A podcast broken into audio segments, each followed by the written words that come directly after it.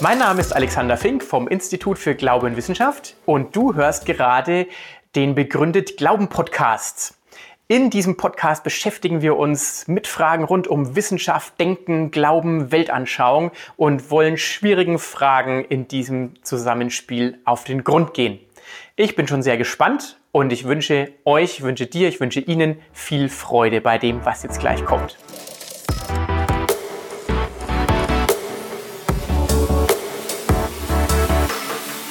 Ich komme aus einem christlichen Elternhaus. Ich habe in meiner Jugend auch die diversen Schriften gelesen, auch von kreationistischer Seite. Ich muss sagen, ich habe nie an eine junge Erde geglaubt. Als Physikerin und auch als eine Person, die sich für Kosmologie interessiert hat, für Sterne, waren mir die langen Zeiträume und das alte Universum eigentlich klar. Ich hatte meine Zweifel an Evolution. Die hatte ich auch noch, bis ich 30 Jahre alt war. Damals war ich dann, wie Sie gerade gesagt haben, Postdoc am MIT. Mein Chef war ein ganz radikaler Atheist. Er kam aus dem Iran. Er wusste vom Christentum nichts. Und wir hatten eine hitzige Diskussion. Und nach der Diskussion habe ich aber gemerkt, ich sollte mich mit dem Thema Evolution befassen. Ich habe einiges gesagt, auch Argumente gegen Evolution und hinterher gemerkt, die hast du nicht so gut durchdacht. Eigentlich müsstest du dir mehr Wissen anlesen. Und dann bin ich tatsächlich zur Bibliothek am MIT gegangen, habe gelesen über Evolution. Und wovon ich tatsächlich sehr bald überzeugt war, das war, dass alle Lebewesen gemeinsame Vorfahren haben. Wovon ich aber nicht überzeugt war, waren die Geschichten, die man erzählt hat, wie Evolution angeblich funktioniert. Das sind oft sehr naive Geschichten, ganz zufällige Mutationen, ganz doofe Kopierfehler, dann die grausame Selektion und irgendwie soll das magisch dazu führen, dass das Leben sich weiter und höher entwickelt. Das fand ich total unplausibel. Und das war auch der Anlass, warum ich dann mit der Forschung, mit meiner eigenen Forschung ins Gebiet Evolution gegangen bin. Als theoretische Physikerin kann ich tatsächlich Modelle für Evolution machen. Das machen eine ganze Reihe theoretischer Physiker. Und ich habe dann in der Zeit in Israel tatsächlich monatelang in der Bibliothek von der Uni Tel Aviv verbracht und einen 80-seitigen Übersichtsartikel geschrieben dazu, wie man mit mathematischen Modellen Evolution modelliert. Also ich komme nicht aus einem christlichen Elternhaus und ich bin erst Mitte 20 Christ geworden. Und das hatte auch zu tun mit der Auseinandersetzung mit der Evolutionstheorie. Mhm. Ich, ähm, ich habe Chemie studiert und im Zuge des Chemiestudiums ist mir aufgefallen, dass eben die Makromoleküle des Lebens speziell DNA und Proteine, derart anspruchsvoll gebaut sind, dass es ähm, ziemlich absurd ist, sich vorzustellen, dass diese Moleküle durch ähm, naturgesetzliche äh, Vorgänge von selbst entstehen könnten. Ich habe diese Moleküle reichlich oft her, selber hergestellt, sowohl in, im, im Zuge meiner Doktorarbeit als auch im Zuge meiner dreijährigen Tätigkeit in Straßburg als Postdoc.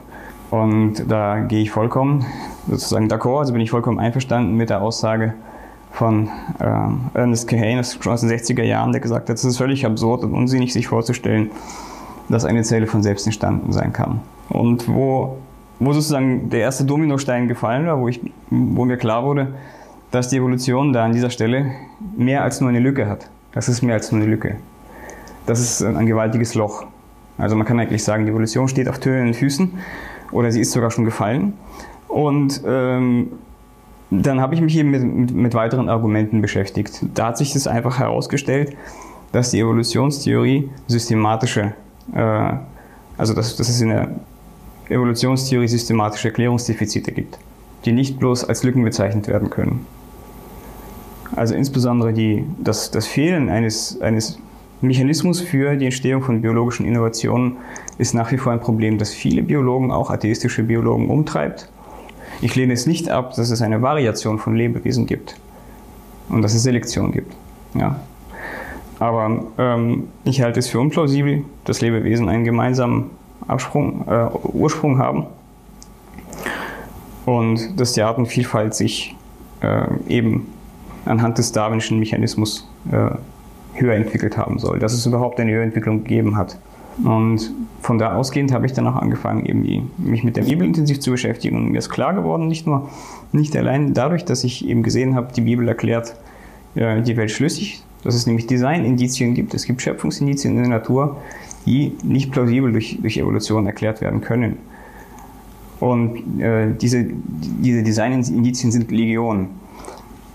Das war eben für mich überzeugend, dass Gott durch sein Wort geschaffen hat. Ich meine, da sind wir jetzt tatsächlich schon bei der Frage nach dem Ursprung des Lebens. Also das ist die Frage, wo ich auch am wenigsten klare Meinung habe.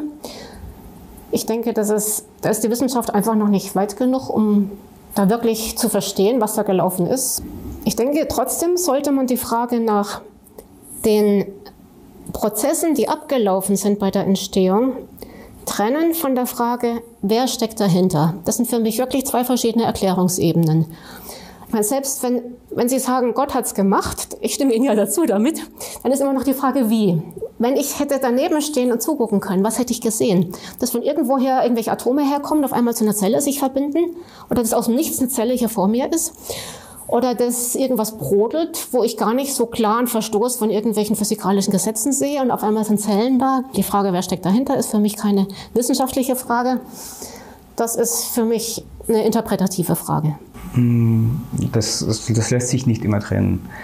Wir finden in der, in der Natur auch Gegenstände, die, also zum Beispiel äh, Steinwerkzeuge, da würde man jetzt nicht sagen, wir, wir trennen diese Fragen, sondern da würde man ganz logisch auf, darauf schließen, dass es sich hier um einen äh, Gegenstand handelt, wo wir kreative Tätigkeit ganz logisch annehmen. Und deswegen frage ich mich auch, warum man das bei Lebewesen trennen sollte. Wenn man eben Mikroorganismen anschaut und, und sieht, wie, wie fantastisch die gemacht sind, äh, dann, dann ist der erste Gedanke, und dieser Gedanke scheint mir sehr vernünftig, da gibt es einen Schöpfer.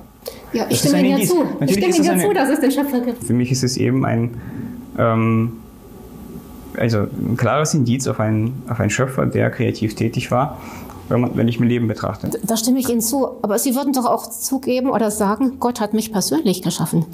Im Bauch meiner Mutter als wunderbaren Menschen mit meinen Gaben und Fähigkeiten, mit der Fähigkeit, zu Gott Verbindung aufzunehmen, mit meinem Geist, der weit über das naturwissenschaftlich Beschreibbare und Erfassbare hinausgeht.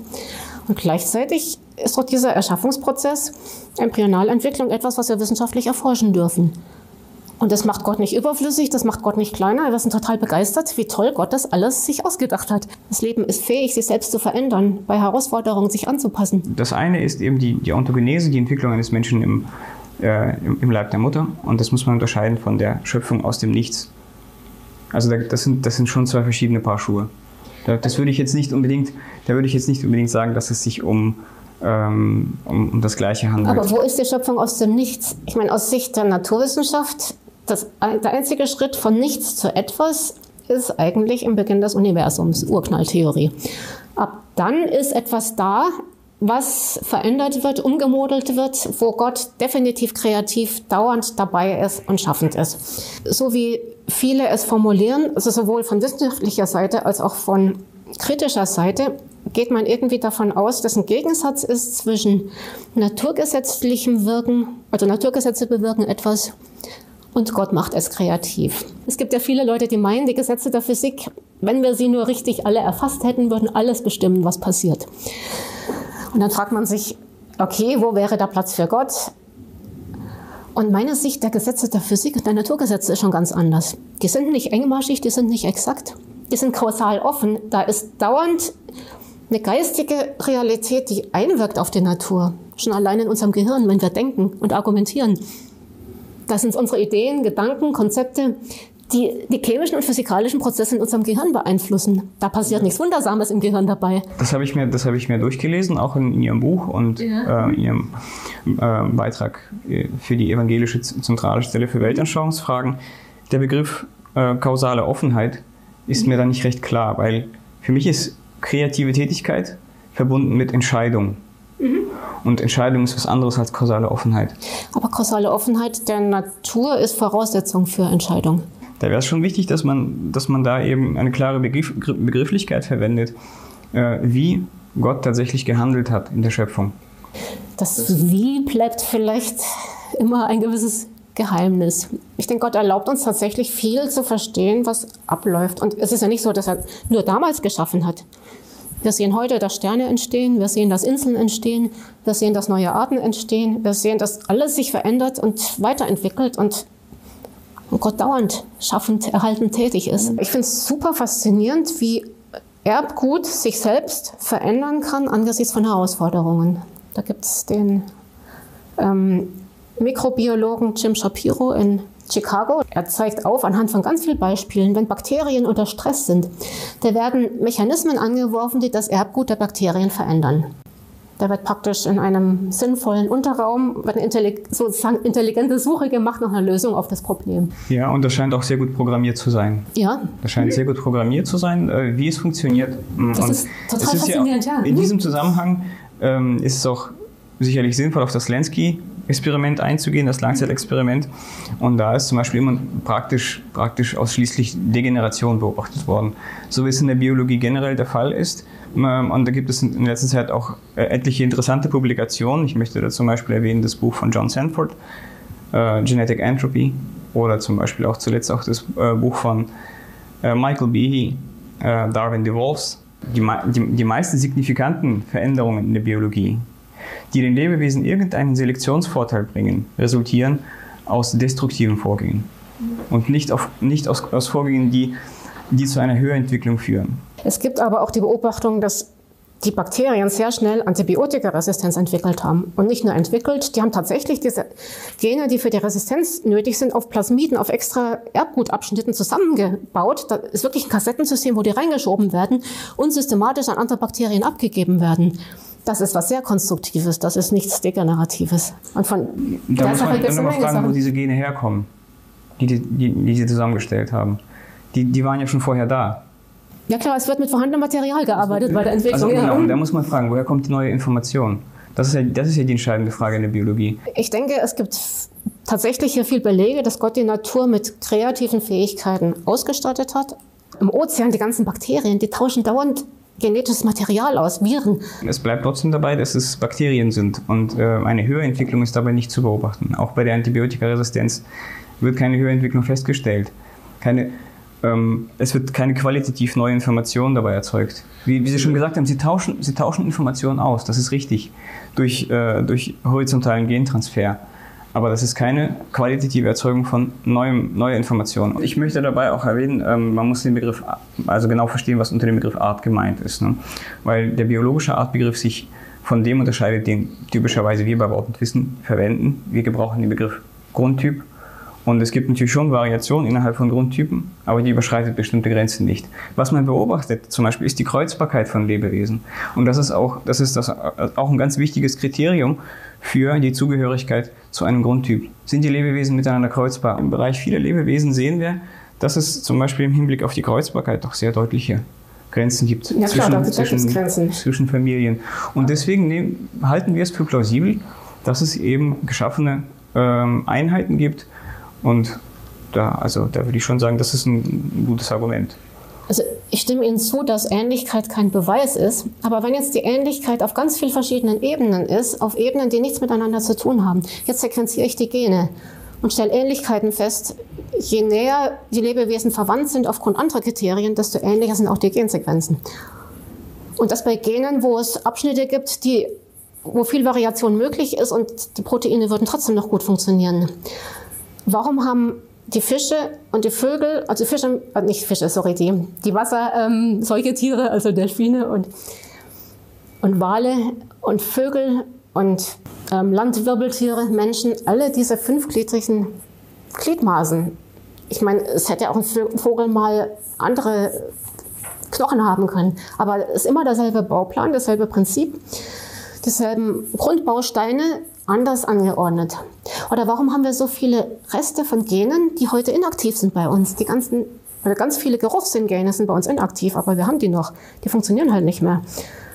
Und, und andere Lebewesen haben das. Oder warum kann ich bei Vögeln, wenn ich die richtigen Gene triggere, die halt inaktiv sind, das Wachstum von Zähnen triggern, wenn es dann nicht Vorfahren gab, die mal Zähne hatten? Ja, also das ist, das ist ähm, also der äh, die Frage nach der genetischen Information, die Sie jetzt gerade ansprechen, also diese Gene, die inaktiv sind, die hat man früher mal als äh, Pseudogene bezeichnet. Dieser Begriff ist mittlerweile schon ein bisschen veraltet, weil man für Pseudogene mittlerweile andere Funktionen entdeckt hat. Die das ist übrigens, ja. übrigens auch ein Aspekt, der im Rahmen des Encode-Projekts für sehr viel Aufsehen sorgte, weil man festgestellt hat, dass das menschliche Genom mindestens 80 zu 80 Prozent funktional ist. Früher dachte man, der äh, größte Teil des menschlichen Genoms sei evolutiver Schrott. Das evolutiver Abfall. Mittlerweile ist man davon abgekommen und das hat zum Beispiel äh, einen Houstoner Biologen dazu veranlasst zu sagen, wenn ein Code wahr ist, ist Evolution falsch. Es gibt aber auch im Hinblick auf, gerade auf diese äh, Affe-Mensch-Geschichte zunehmend mehr Unterschiede. Man hat noch vor gut 20 Jahren ähm, steif und fest behauptet, sage ich jetzt mal vielleicht ein bisschen zugespitzt, man war sich relativ sicher, dass der genetische Unterschied zwischen Mensch und Schimpanse nur bei einem Prozent liegt. Mittlerweile sind es 16 Prozent.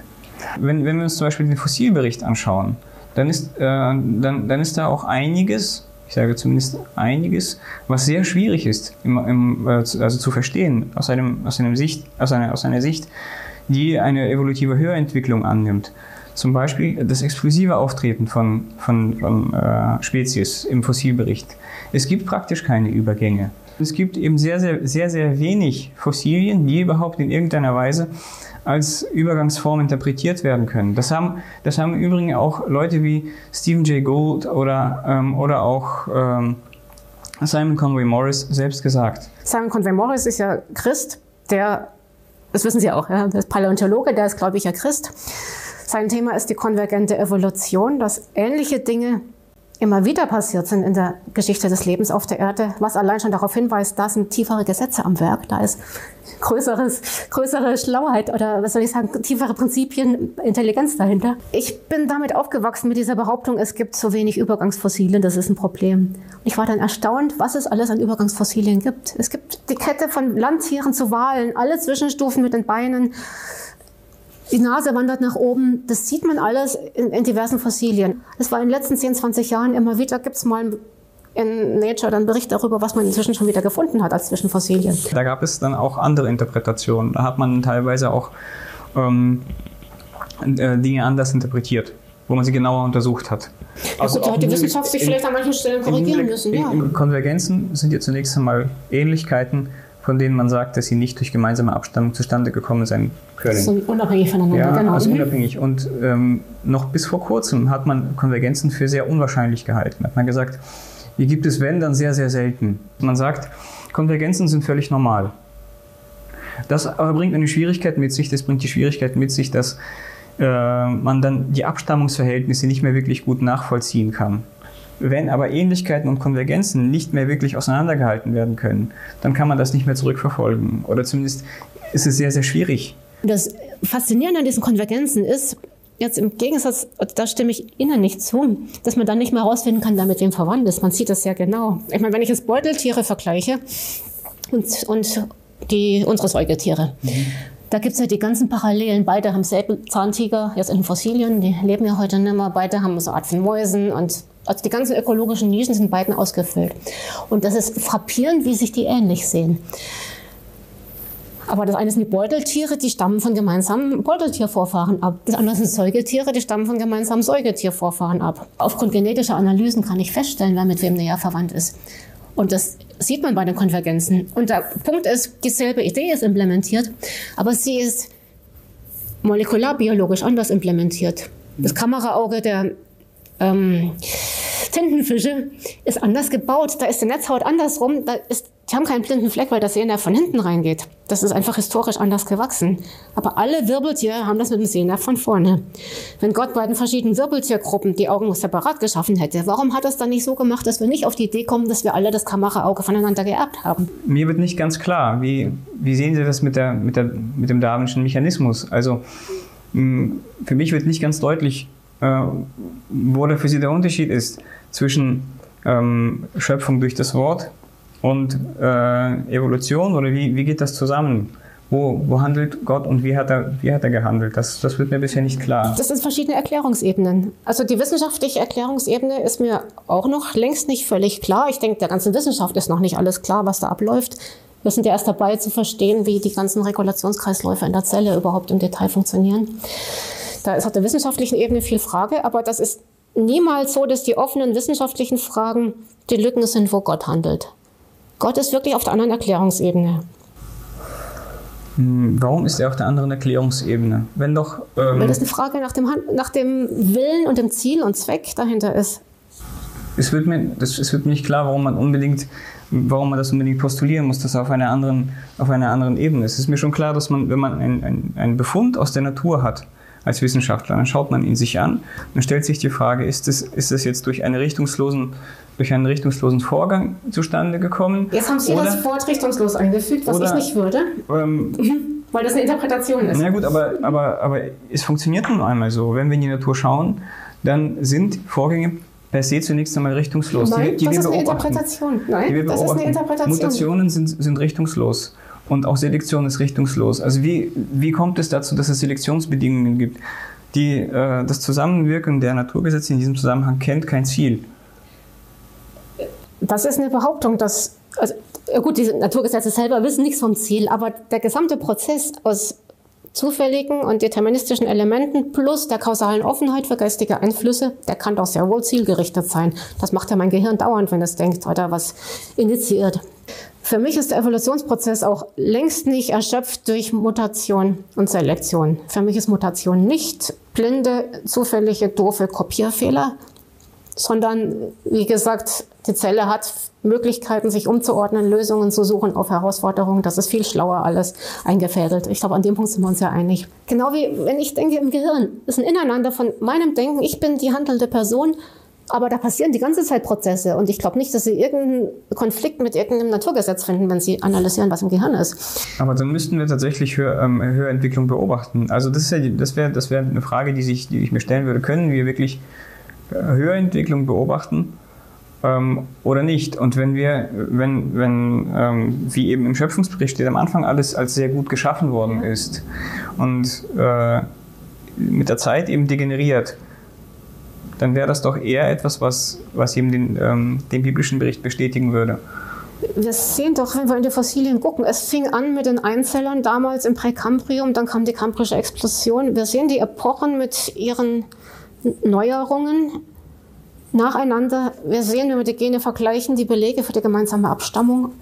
Wir sehen auch heute, wie Dinge hier und da komplexer werden, wie Bausteine zusammenkommen und ein großes Ganzes bilden.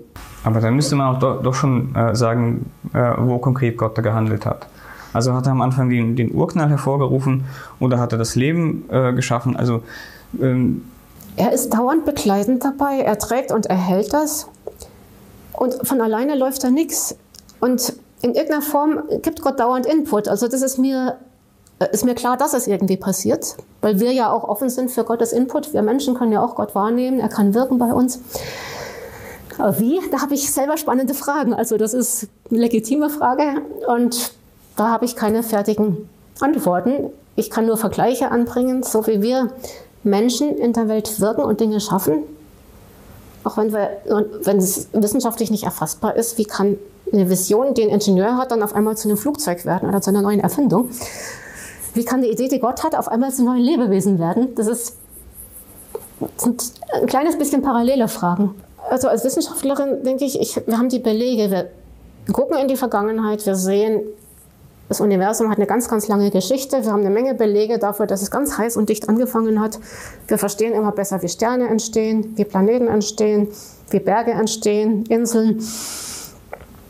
Wir verstehen auch immer mehr von der Vielfalt des Lebens, wie es sich verändern kann. Es gibt ja einen wesentlichen Unterschied. Der Samen beinhaltet in sich schon die gesamte Information dafür, dass ein Baum daraus entsteht. Aber das, was, was Gott am Anfang getan hat, das war ein Schaffen aus dem, aus dem Nichts, wie es, wie es die Bibel berichtet. Das ist ein wesentlicher Unterschied.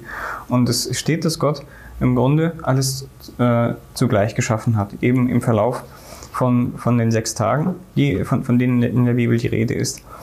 Ähm, und das unterscheidet sich wesentlich von, von der Art und Weise, wie, wie Evolution eben verstanden wird. Evolution wird verstanden als ein naturgesetzlicher Prozess, der kein Ziel und keine Richtung kennt.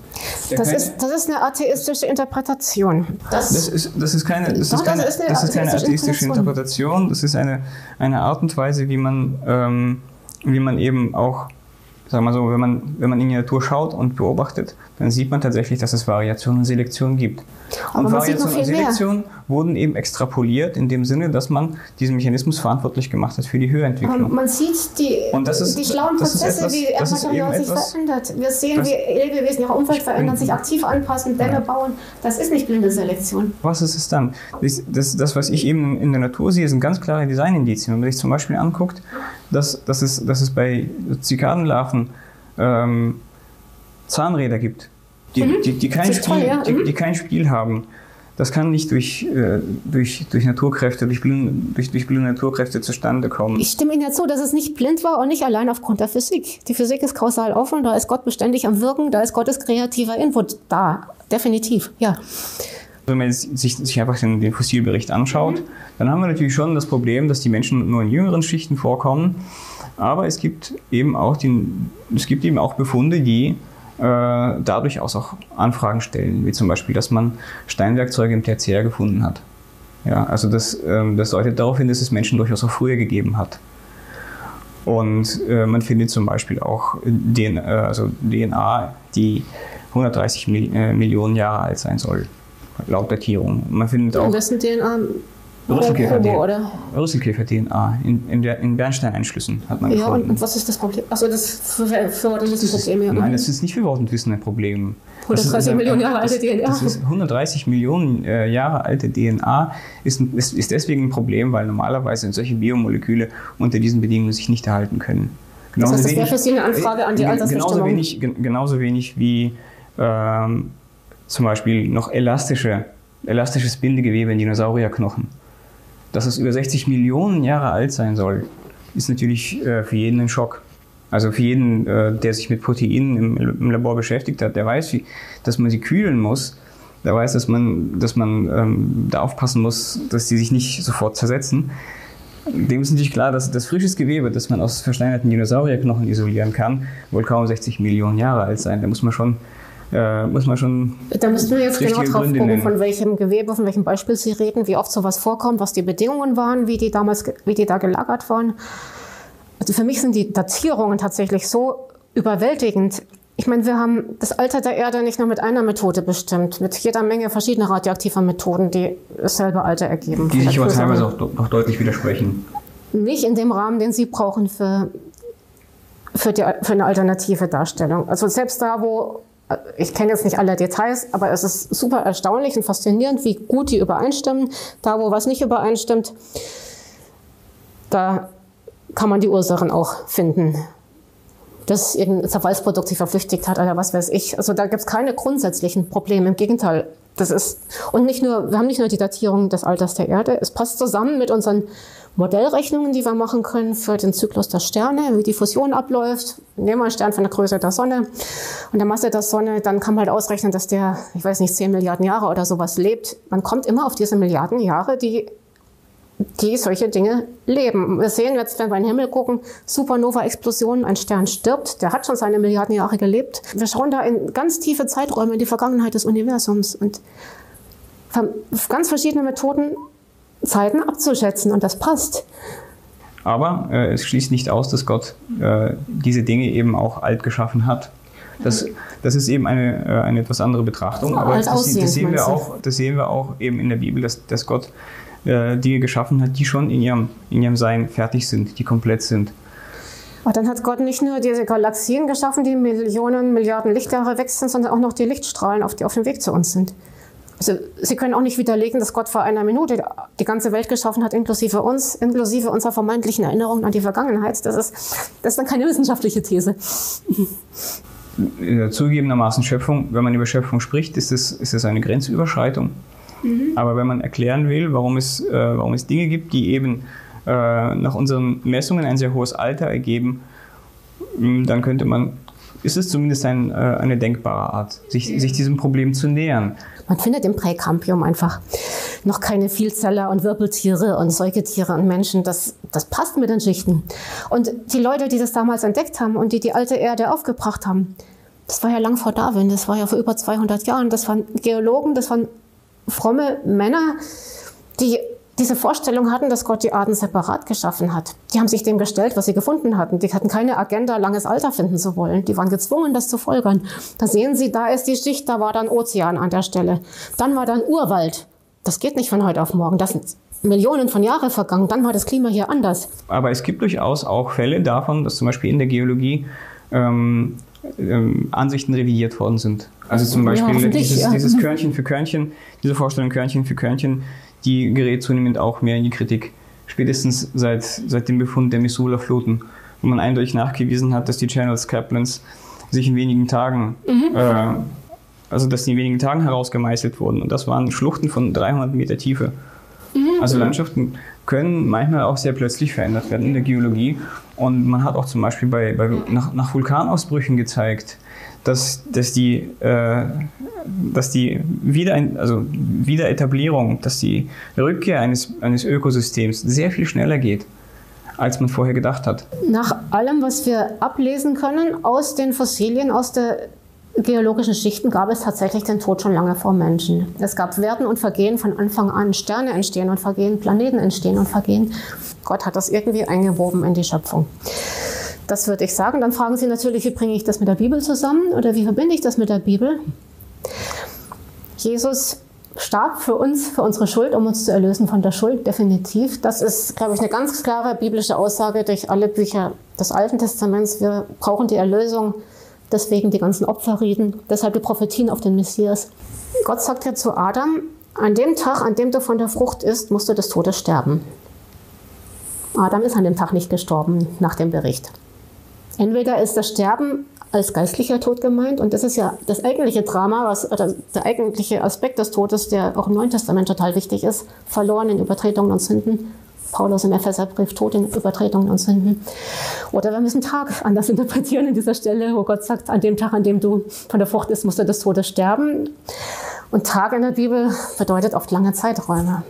Und ich denke, so oder so, wie wir es auch sehen, wir kommen nicht dran vorbei an dieser unauflösbaren Theodizee-Frage, wieso lässt Gott das ganze Leid zu? Und letztlich hat Gott in irgendeiner Form das Leid zugelassen, mit eingeplant in seinen Plan für diese jetzige Welt, bis die neue Schöpfung kommt, wo, wo er die Auflösung bringt. Also ja, so viel erstmal. Ähm, das sind jetzt äh, einige verschiedene Dinge angeschnitten worden. Ja. Zunächst einmal, wenn also Gott zu, zu, Adam gesagt hat, du wirst des Todes sterben, dann meinte er damit, du wirst sterblich. Sobald du dich von mir löst, wirst du sterblich. Alles andere ergibt im biblischen Kontext keinen Sinn. Auch wenn man jetzt zum Beispiel den Römerbrief heranzieht, warum ich den eben erwähnt habe. Äh, wenn man, wie, wie, Sie, äh, wie, Sie, wie Sie das denken, ähm, unter dem Tod, den geistlichen Tod versteht, mhm. was ja eine Interpretation ist, mhm. dann ergibt sich im, Röm, im Römerbrief ein unauflösbarer Widerspruch. Ja, weil dort nämlich steht, dass, äh, dass eben durch Adams äh, Sünde der Tod in die Welt kam.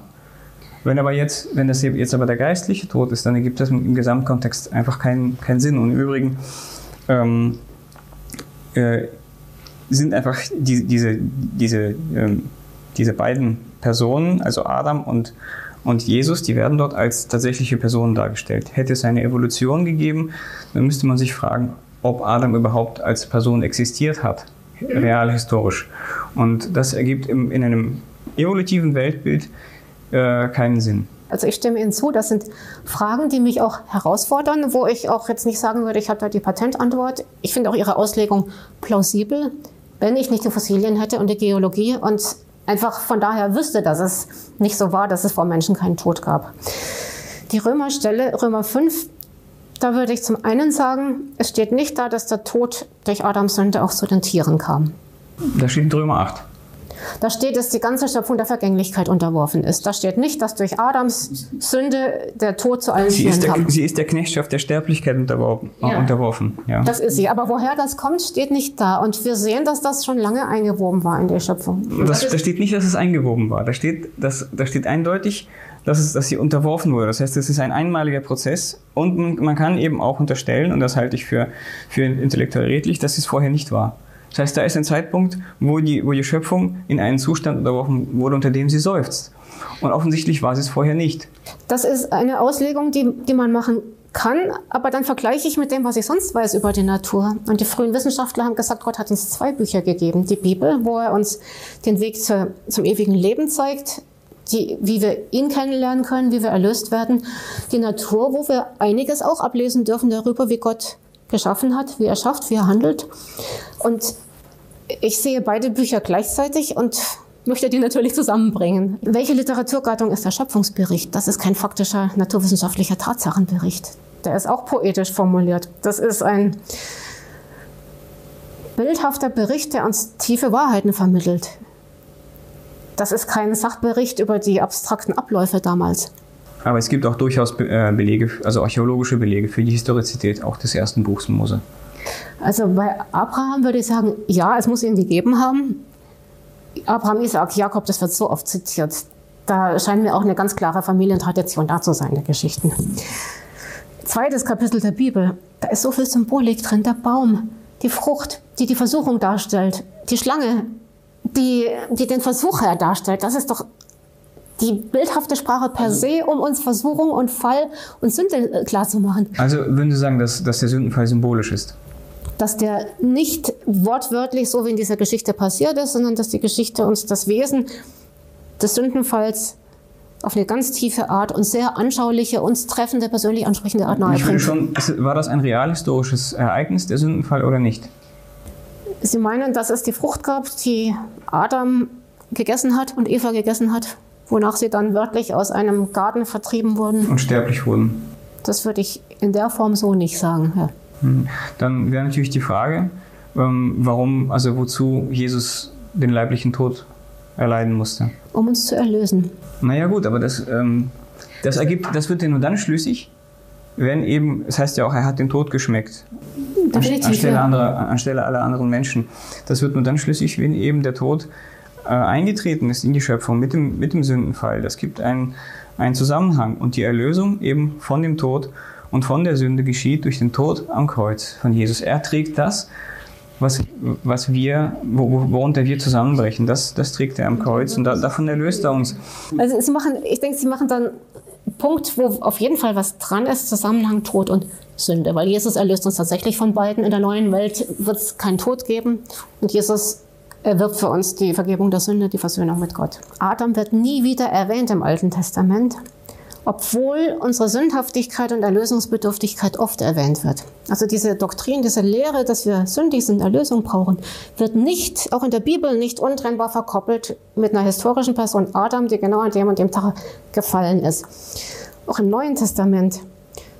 Paulus schreibt die ersten drei Kapitel des Römerbriefs, um zu sagen, wir sind alle sündig und gefallen und brauchen die Erlösung, ohne sich auf Adam zu beziehen. Das kommt dann in Kapitel 5 als eher meines Erachtens fast als Argument, Leute, ihr glaubt doch, durch einen Menschen kommt die Sünde in die Welt. Warum glaubt ihr dann nicht auch, dass durch einen Menschen die Erlösung für euch kommt?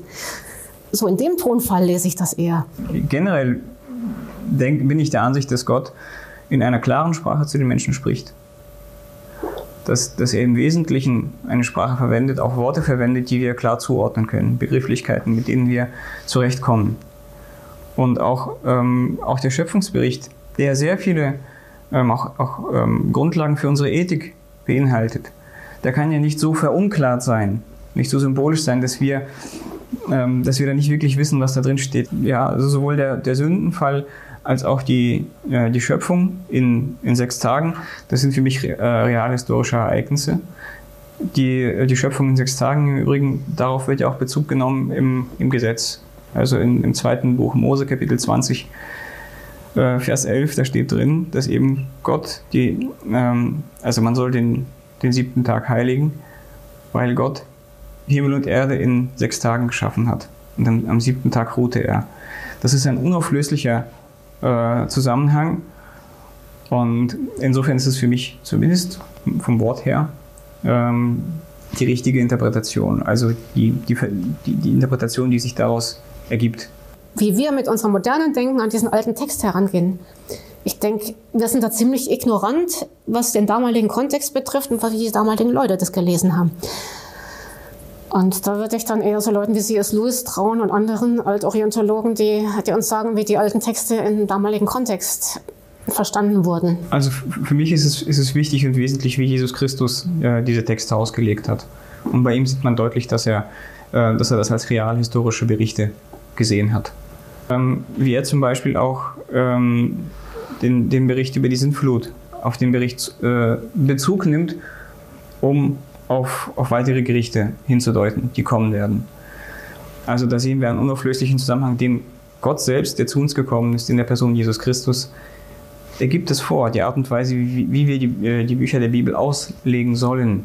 Also würden Sie schon sagen, dass ähm, beginnend bei der ersten Zelle Gott im evolutiven Prozess gehandelt hat, wie auch immer das gewesen ja. sein mag, und dann das Leben sich auf diese Weise höher entwickelte zu den, zu den äh, Lebewesen, wie auch wir heute. dass der Mensch also aus dem Tierreich stammt und Gott ja. irgendwie immer ähm, in, in dem evolutiven Prozess gehandelt hat. Also Gott ist schaffend dabei, definitiv. Die Naturprozesse allein reichen nicht aus. Ja. Und, und wie macht er das denn jetzt? Also was, also was macht, was macht er, an welcher Stelle handelt er denn jetzt?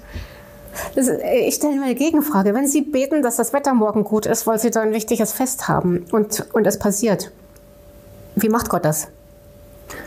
Ich würde gerne erstmal eine Antwort auf meine Sie Frage. Wenn dass jemand gesund wird und er wird gesund, wie macht Gott das? Das ist für mich eine ganz analoge Frage. Das Zusammenwirken von Naturprozessen und Gottes Wirken, das, das kann ich nicht auseinander definieren. Wir haben so viele Belege für die Geschichte, für das Alter der Erde, für die gemeinsamen Vorfahren. Das kann ich nicht vom Tisch wischen. Da müsste ich meinen Verstand abschalten. Und das ist natürlich meine Frage an Sie. Wie gehen Sie damit um? Oder wie fühlen Sie sich dabei, wenn Sie Kosmologie, Astrophysik, Geologie, Paläontologie, wie große Teile dieser Wissenschaft über den Haufen werfen müssen, eine Frage stellen. Was zum Teil von gläubigen Christen aufgebaut wurde, die aus der Naturbeobachtung das gefolgert haben. Ich sage nicht, dass ich das über den Haufen werfe. Müssen Sie aber, das, wenn Sie sagen, die Welt ist nicht so alt. Ich nehme das zur Kenntnis. Ich habe vorhin, vorhin versucht ähm, äh, anzuführen, welche Ansätze es zumindest gibt. Also so wie Jesus einen äh, Wein geschaffen hat, den jeder, der, der nicht wüsste, dass er ihn geschaffen hat, aus Wasser. Da würde jeder annehmen, der ist vielleicht zehn Jahre alt. Ja, was, also was weiß ich. Und ähm, Jesus hat ihn aber in, in einem Augenblick geschaffen. Mhm. Also ähm, da sehe ich schon, es gibt zumindest von der Bibel her äh, Andeutungen, wie man das zusammenkriegt. Aber dann sage, täuscht uns Gott im großen Stile, wenn wir das Alter des Universums sehen, dass alles zusammenpasst, was wir sehen. Für mich maßgeblich ist zunächst einmal die biblische Botschaft, für mich als Christ. Ich, ähm, ich vertraue äh, dem Wort Gottes. Darauf gründe, ich, darauf gründe ich eben auch meine Weltanschauung. Und ähm, ich ignoriere nicht die wissenschaftlichen Fakten, sondern ich sehe, dass sie vorläufig sind. So wie sie auch früher vorläufig waren. Ich weiß, dass Menschen sich ganz massiv irren können und das können wir heute auch. Da ich weiß, dass wir gefallene Sünder sind, dass unser Verstand eben sehr begrenzt ist, weiß ich auch, dass, dass Wissenschaft ähm, große Fehler machen kann. Und deswegen vertraue ich dem Wort Gottes, wo ich weiß, dass es seine Offenbarung ist, wo ich weiß, dass er die Welt geschaffen hat und dass seine Weisheit höher ist als unsere. Und ich sehe in der Bibel keinen Hinweis auf eine evolutive Höherentwicklung, dass Gott einen Evolutionsprozess gebraucht hätte, um den Menschen aus dem Tierreich hervorzuholen. Äh, und ich sehe auch in, in den Befunden naturwissenschaftlicher Art keine harten Indizien für eine evolutive Höherentwicklung der Lebewesen. Ich sehe vielmehr harte Indizien für eine Degeneration von Lebewesen. Ich nehme die Bibel genauso ernst wie Sie. Ich wehre mich dagegen, wenn Leuten wie mir unterstellt wird, wir würden den Glauben nicht so ernst nehmen, wir würden die Bibel nicht so ernst nehmen, die Botschaft der Bibel. Für mich ist die Bibel wie für Sie die klare Proklamation, Gott hat die Welt geschaffen, Gott ist schaffend aktiv. Gott schafft auch oft über Prozesse und lange Zeiträume. Das haben Sie ja auch zum Beispiel bei der Geschichte des Volkes Israels erwähnt. Das ist Gott offensichtlich aufgrund aller Belege, die wir haben, aufgrund auch diverser Bibelstellen, es ist so, Gott hat sich immer wieder Zeit gelassen mit Prozessen. Er lässt Dinge ausreifen. Er hat nicht, schickt nicht Jesus gleich am Anfang der Welt, sondern erst so spät, nach so und so viel Tausenden von Jahren von Menschheitsgeschichte. Das ist sein Geheimnis. Ich bin genauso für, wie Sie davon überzeugt, dass die Botschaft der Bibel wahr ist gerade in den zentralen Aussagen für unsere Erlösung. Die Hoffnung auf ein ewiges Leben, die Vergebung der Schuld durch Jesus. Also das ist das, was mich trägt. Unbedingt. Und das ist auch, und der Glaube, dass Gott hinter der Welt und hinter der Schöpfung steht, das ist auch tatsächlich das, was meine Forschung antreibt und mich auch gewisse Dinge also auch gewisse wissenschaftliche Entdeckungen eher erwarten lässt als andere. Ähm, also ich bin wirklich super gespannt, wie in 10, 20 Jahren die Evolutionstheorie aussieht, wenn die Leute zugeben müssen, das ist ausgeklügelt, das ist schlau. Da steckt ganz viel Intelligenz drin und Kreativität. Ähm, bin einfach gespannt, ja. Das war interessant. Äh, was hat dich, was hat Sie persönlich angesprochen? Was fanden Sie spannend?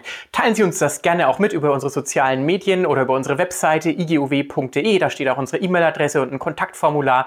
Wir freuen uns, von euch, von Ihnen zu hören und wir hoffen, uns bald wieder zu sehen.